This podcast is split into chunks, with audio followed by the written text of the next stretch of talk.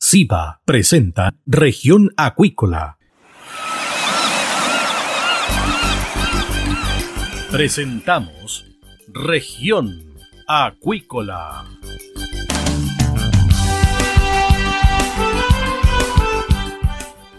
Escuche desde ahora todas las novedades de las principales actividades económicas de la región de los lagos y con las voces de sus protagonistas.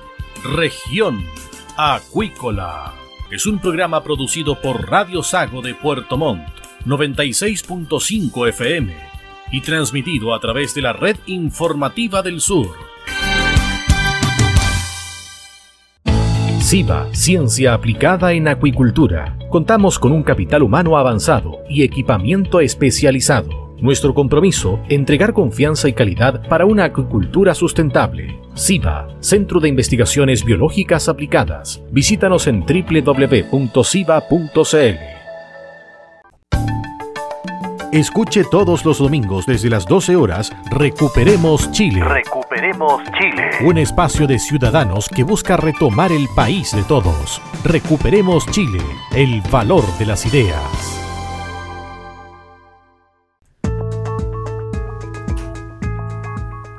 Estamos ya de regreso acá en Región Acuícola de Radio Saco y tenemos a nuestro invitado del día, el convencional Harry Jürgensen, quien ayer participó de un conversatorio realizado en el Arena Portomón, donde también se trataron algunos temas relacionados a la acuicultura, especialmente de nuestra zona. ¿Qué tal, Harry? Bienvenido acá a Región Acuícola de Radio Sago.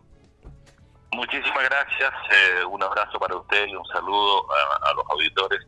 Y efectivamente, estuvimos en este conversatorio que, bueno, la primera mirada que uno tiene es que realmente hay muy poco conocimiento respecto al contenido del borrador de la, de la nueva constitución, entonces hay muchas dudas, hay opiniones también muy sesgadas de uno y otro lugar, eh, y esto hace, hace bien eh, mantener estos eh, conversatorios en el futuro para ir aclarando posiciones y opiniones equivocadas que de repente puede tener la gente.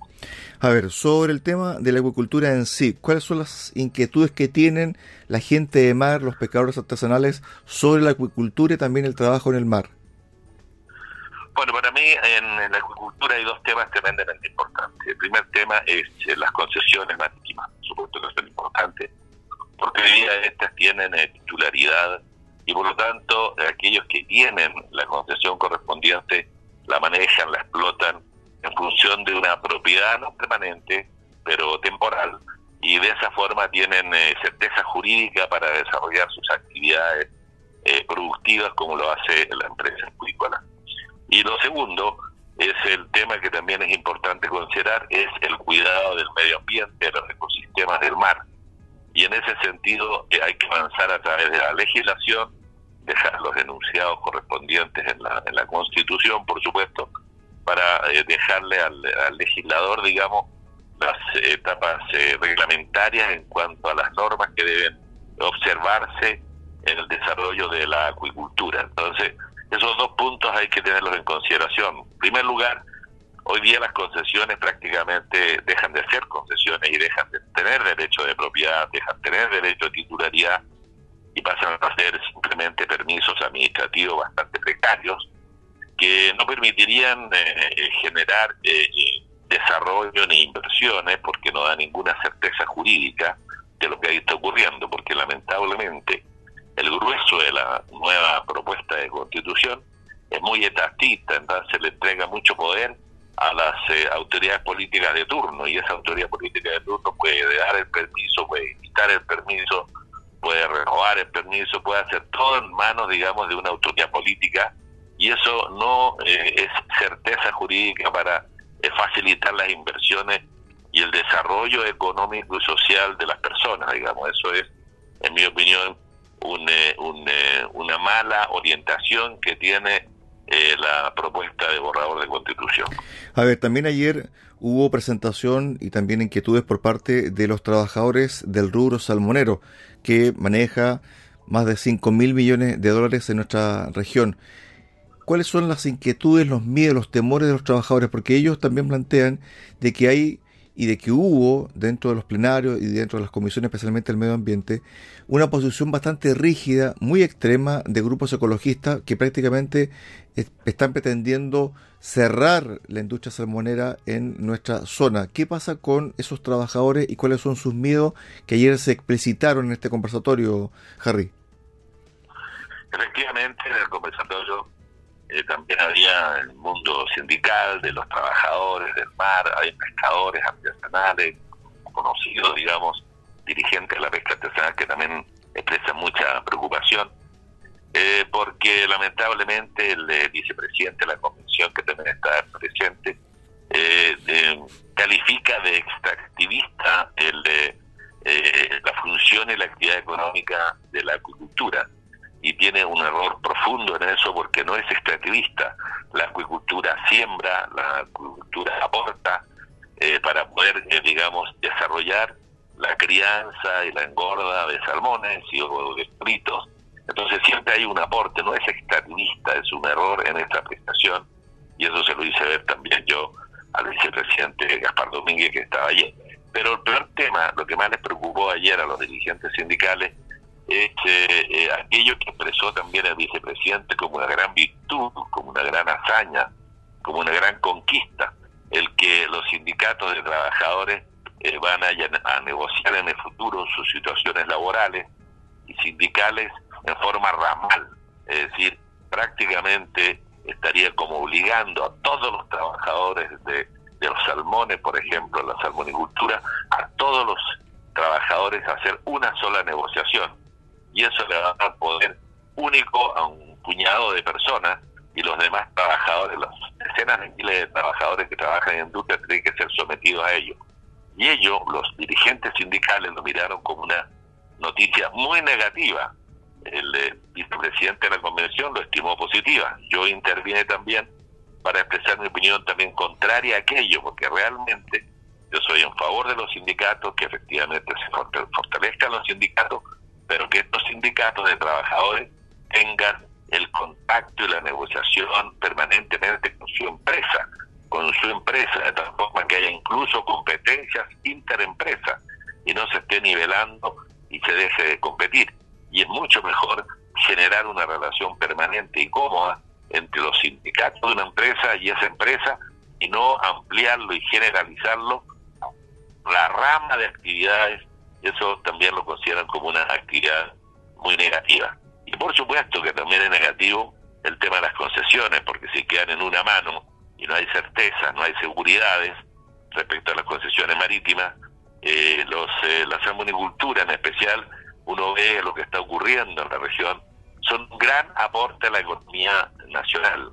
Efectivamente son más de 5 mil millones de dólares que exportan, producen mucho más el trabajo que dan es importante. El aporte a la economía de la región es tremendamente valioso. Gracias a ese aporte es que la región de los lagos crece más que el resto del país y tiene siempre pleno empleo porque hay una buena oferta de empleo. Entonces tratar de, intervenir una actividad que está funcionando bien, eh, tal vez haya que mejorar las situaciones medioambientales y eso hay que hacerlo a través de, de las leyes correspondientes que deban dictarse pero eh, hay que generar eh, certeza jurídica para atraer la inversión y no para tratar de ahuyentar la inversión. Nosotros necesitamos crecimiento para tener desarrollo humano. Eh, Harry, me imagino que esta pregunta salió ayer dentro del conversatorio, porque se propone, por ejemplo, disminuir concesiones, caducar concesiones. Y la pregunta que se hace los sindicatos y la gente que está relacionada con el mundo salmonero es, bueno, ¿y qué va a pasar con la gente que quede sin trabajo al momento de cerrar concesiones? ¿Dónde las van a colocar? ¿Cuál es la propuesta que se tiene desde esos eh, grupos que dicen que hay que cerrarlo todo? Me imagino que esa pregunta surgió y esa inquietud. Esa inquietud está, eh, no, no, se, no surgió ayer, no se hizo como una pregunta directa, pero esa inquietud por supuesto que está. Y esa respuesta no está, porque la verdad es que eh, frente a una constitución que pretende aplicar el estatismo absolutamente, que pretende poner al centro la constitución no a la persona, no al desarrollo humano, sino que al Estado, entregándole más poder al Estado en circunstancias que la Constitución debe hacer exactamente lo contrario, de quitarle poder al Estado para entregarle poder a las personas. Eh, entonces, eh, la única respuesta que podrían tener aquellos que están por ese camino, por el estatismo, que el Estado lo resuelve todo, que el Estado lo hace todo mejor, que todo tiene que quedar en manos del Estado, bueno, esos trabajos tendrá que crearlos el Estado. Pero naturalmente que no tiene capacidad el Estado para crear esos trabajos. Entonces aquí la única forma de mostrar el mundo para que los países tengan desarrollo, para que la gente pueda ir surgiendo, pueda ir mejorando su calidad de vida, es a través del trabajo, del crecimiento económico y el desarrollo social. Y el respeto, por supuesto, al medio ambiente. Y eso se ha demostrado en Chile. Chile en los últimos 40 años se transformó de un país que tenía un 40 y tanto por ciento de su población en pobreza, en línea de pobreza. Hoy día la tiene en el orden del 9%, gracias al crecimiento económico que tuvo. Chile se transformó en el país más rico de Sudamérica en esos 40 años últimos, donde han funcionado distintos gobiernos, pero siempre con la misma aplicación y con el mismo modelo económico y social. Y ese es el modelo económico y social que se quiere cambiar. Se quiere dejar todo en manos del Estado, todo en decisión del Estado. Sin ir más lejos, cuando yo hablo de radios, hablo de concesiones, también me refiero a las concesiones del espectro radial. Las radios hoy día reciben una concesión por 25 años porque también es un bien común nacional y en esos 25 años tiene que cumplir con las normas legales y las normas técnicas. Y si las cumple, incluso perfectamente se renueva por otro periodo similar. Eso ha ocurrido por siempre en nuestro país en los últimos 100 años que existe la radiotelefonía. Ahora no, ahora no se sabe por cuánto tiempo no va a tener titularidad esa concesión, por lo tanto, aquel que se le entrega la concesión radial, por ejemplo, un ejemplo, eh, no sabe cuántos años va a funcionar, va a depender de una autoridad política de turno que va a decir, mira, ahora tienen que cumplir esto, te voy a caducar, te voy a revocar, y la verdad es que de esa forma no solamente se manejan las radios, las concesiones, sino que también se maneja la información porque se empieza a generar un dominio sobre el contenido propio de las radios. Entonces, el tema de las concesiones, el tema de los bienes comunes, eh, abarca todo, porque el derecho de agua es lo mismo, las concesiones marítimas, las concesiones radiales, todos que se pretende transformar en permisos precarios, en permisos administrativos precarios que no tengan titularidad. Y eso, en mi opinión, va a destruir la economía, va a destruir a la sociedad y no va a permitir tampoco contar con información no sesgada, sino que abierta, pluralista e independiente. Eso es eh, lo que se aprecia, no está escrito exactamente así en la Constitución, esa es la defensa que hacen aquellos que dicen que eso no está escrito, pero claramente las condiciones el funcionamiento de las distintas eh, instituciones lo llevan a uno a sacar esa conclusión y eso es eh, lo que nosotros estamos tratando de aclarar. Harry, a ver, dentro del proceso de trabajo de la convención y del borrador está el término maritorio. Para mucha gente es desconocido, para mucha gente es novedoso. ¿En qué consiste este maritorio y cuál va a ser su incidencia o posible incidencia? Yo le agradezco la pregunta porque yo presenté personalmente más de 100 propuestas de norma y dentro de las indicaciones tal vez habríamos presentado unas 300 o más indicaciones. Y dentro de las 100 y tantas propuestas de norma que yo presenté, esta que usted está mencionando, el maritorio, como un concepto jurídico incorporado a la Constitución, para que las autoridades políticas de turno del futuro tengan la mirada en el maritorio. El maritorio es el territorio marítimo y el concepto maritorio para identificarlo y para separarlo de los territorios normales. Los territorios marítimos son tres, cuatro veces más que los territorios, que los terrenos que posee Chile. Y tiene que haber una mirada clara sobre ese maritorio que contempla todo, todo lo que es el mar, la costa, precisamente para que la autoridad genere políticas políticas públicas en favor de aquello, en el sentido de dar más seguridad a la gente de mar, de darle más posibilidades también del desarrollo económico social, de cuidar más la naturaleza también, el medio ambiente del mar, cuidar eh, la seguridad, como intendente me di cuenta que de repente ocurren accidentes en el mar que perfectamente podrían evitarse.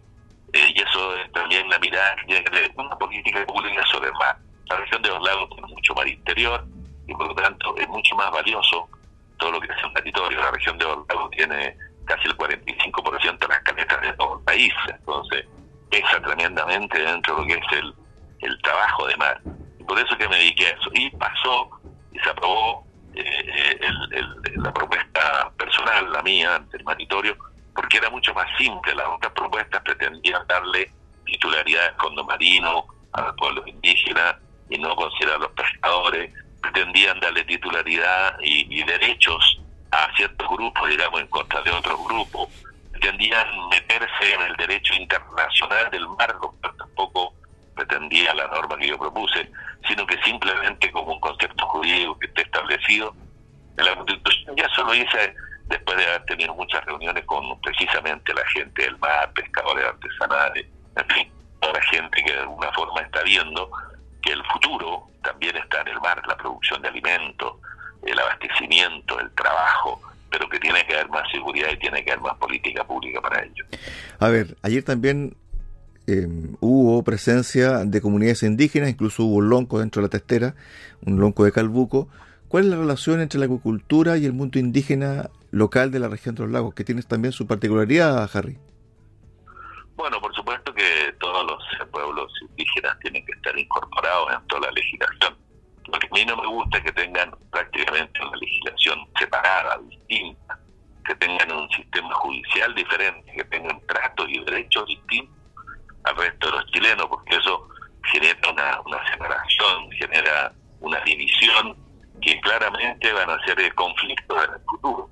Entonces, eh, yo siempre he estado por la idea de poner la chilenidad, sobre todo en la convención, y no entrar a separar, porque prácticamente se podrían crear 12 sistemas judiciales distintos y los jueces tendrían que fallar en, función de, de costumbres y tradiciones ancestrales tendría que fallar en función de, de, ciertos eh, derechos consuetudinarios, entonces es bastante complejo. Eh, bueno, ayer se manifestaron también opiniones de parte de los grupos indígenas, algunos con bastante violencia, otros eh, declarando públicamente que no los representaban los escaños reservados que están en la convención, otros declaraban que son del pueblo huilliche, que no está reconocido como uno de los pueblos eh, indígenas, digamos, el pueblo huilliche está considerado dentro mapuche, y hubo una discusión prácticamente también entre ellos, eh, y otros reclamando también la voz en cuello, todos los territorios del sur eh, de Chile, y el Mapu y, y todo el sector nuestro también, a voz en cuello reclamando aquello. Bueno, esas son eh, los impulsos que le está dando a ciertos grupos más radicales eh, el contenido de la Constitución. Esos son los efectos que también se están viendo, que no, en mi opinión, no son positivos. Sin embargo, también eh, hubo opiniones positivas de parte de representantes indígenas y la invitación a todo este conversatorio lo hizo eh, precisamente el lonco que está en la mesa y, también apoyado con la multisindical de, de Puerto Mona, que habían muchos trabajadores también que estaban interesados en aquello. Hubo ciertos inconvenientes, hubo cierta eh, agresividad verbal también, bueno, pero son parte de, de, la causa y yo creo que este tipo de conversatorio eh, nos lleva a aclarar ciertas cosas y hay posiciones, por supuesto, de, contrarias eh, unas a otras y bueno, uno seguirá defendiendo la posición que me llevó a mí a la convención, es decir, si yo tengo un 20% de los votos y tengo la, primera mayoría regional como elegido en la convención, yo le pedí a esa gente tan agresiva que respete precisamente no solo a mi persona, sino que a esa gran mayoría de electores, que es el 20% que yo represento en, la convención. Eh, finalmente, ¿usted cree que existe la convicción de que hay que cuidar, asegurar fuentes laborales especialmente dentro del mundo acuícola y el mundo salmonero, porque en el fondo es lo que sustenta gran parte de la economía y el circuito local económico comercial de nuestra región, eh, Harry, para el cierre de esta conversación. Es fundamental, es fundamental contar con empleos, es absolutamente necesario para el desarrollo de la persona. Yo soy un hombre ya de edad madura, he trabajado toda mi vida dependiente prácticamente y también incursioné en... Eh, personales. Ambas caminos tienen que estar abiertos, pero es fundamental tener empleo y de actividades que tienen eh, impacto, digamos, nacional porque eh, conquistan los mercados externos. Por eso yo me declaro contrario a la soberanía alimentaria, porque la soberanía alimentaria mira hacia atrás, mira a lo que se consumía hace 100 o 200 años atrás, y no mira la tecnología, el avance de la ciencia, ni mucho menos los mercados externos. Entonces, la acuicultura en general de nuestra región nos ha mostrado cómo es positivo abrir los mercados exteriores, tanto el perito, el salmón y todo lo que provenga del mar, abrir los mercados exteriores justamente para dar un mejor trabajo y para poder traer tecnología y traer insumos que en Chile no se producen. Salmón y los choritos no solamente se cultivan en Chile, se cultivan en todas partes del mundo. Y en todas las partes del mundo donde se hace también se está buscando la forma de no dañar la naturaleza, porque nadie quiere dañarla. Y en ese sentido, eh, se está avanzando, y miren Noruega, miren Canadá, donde hay desarrollo de esto, y nuestros fiordos, en nuestro mar interior, nos da grandes potencialidades, nos da una capacidad que no tienen otros países y por lo tanto somos muy competitivos y, gracias a, la acuicultura estamos en el mundo entero. Y gracias a la acuicultura también tenemos otra cosa, tenemos en todo nuestro sur de Chile una soberanía bien controlada porque hay gente de mar, gente de la acuicultura en todos los lugares y en todos los rincones de nuestro mar del sur. Y ellos están haciendo soberanía, lo que hace décadas atrás no existía. Hay diversas eh, eh, factores positivos y consecuencias positivas y por supuesto que el trabajo es fundamental. Y no podemos tirar por la borda por razones políticas, por convicciones filosóficas, por eh, doctrinas y, ficciones, digamos, que por ahí se quiere aplicar Aquí lamentablemente la constitución no está llena de principios universales, lamentablemente no, está llena de una ideología radical. Y esa ideología radical son teorías que no han funcionado en ninguna parte del mundo, eh, donde se quiere dominar el pensamiento, se quiere dominar la forma de educar a la gente, se quiere dominar todo, y eso es eh, el denominador común de la convención. Es decir, eh, crear estatismo. Yo no sé si el Estado va a estar capacitado para hacerlo mejor que los privados, lo que es la agricultura, creo no. ¿Cuánta posibilidad de la producción de choritos? Nosotros en la región de los lagos se produce el 95% de los chorizos del país. Y son exportadores. Y da trabajo a los semilleros, da trabajo a emprendimiento. ¿Cuántos pequeños viven prácticamente en el Cerro Roncaví del, del chorito? ¿Cuánto trabajo da el salmón? ¿Y cuánto ha avanzado esta industria en un producto alimenticio que además tiene huellas de carbono bajas, huellas de agua muy bajas, que realmente tiene un impacto muy bajo en ese sentido que también hay que valorarlo. Y donde hay que cuidar claramente son los fondos marinos, pero ya hay técnicas que también se están aplicando en el mundo y que Chile también la aplica. Así que, en mi opinión, siempre defenderé el trabajo y defenderé la agricultura, la acuicultura y en el turismo que tenemos que desarrollar en nuestra región también porque el turismo también está todavía en niveles muy bajos de desarrollo. Estuvimos con el convencional Harry Jurgensen conversando acá en Región Acuícola de Radio Sago. Gracias Harry, buena semana, éxito. Muchas gracias Cristian, un saludo a todo el mundo acuícola y a todos los auditores de esta querida, tan querida histórica Radio Sago. Hasta pronto. Hasta pronto, chao chao. De esta forma llegamos al final del programa del día de hoy acá en Región Acuícola. Los esperamos mañana a contar de las 13.30 horas acá en el 96.5 FM en Radio Sago, en Puerto Montt. Muy buenas tardes. Centro de Investigaciones Biológicas Aplicadas CIBA, Ciencia Aplicada en Acuicultura. Entregamos confianza y calidad para una acuicultura sustentable. Contamos con un capital humano avanzado y equipamiento especializado. CIBA, Centro de Investigaciones Biológicas Aplicadas, Ciencia Aplicada en Acuicultura. Visítanos en www.ciba.cl. Escuche todos los domingos desde las 12 horas Recuperemos Chile. Recuperemos Chile. Un espacio de ciudadanos que busca retomar el país de todos. Recuperemos Chile, el valor de las ideas.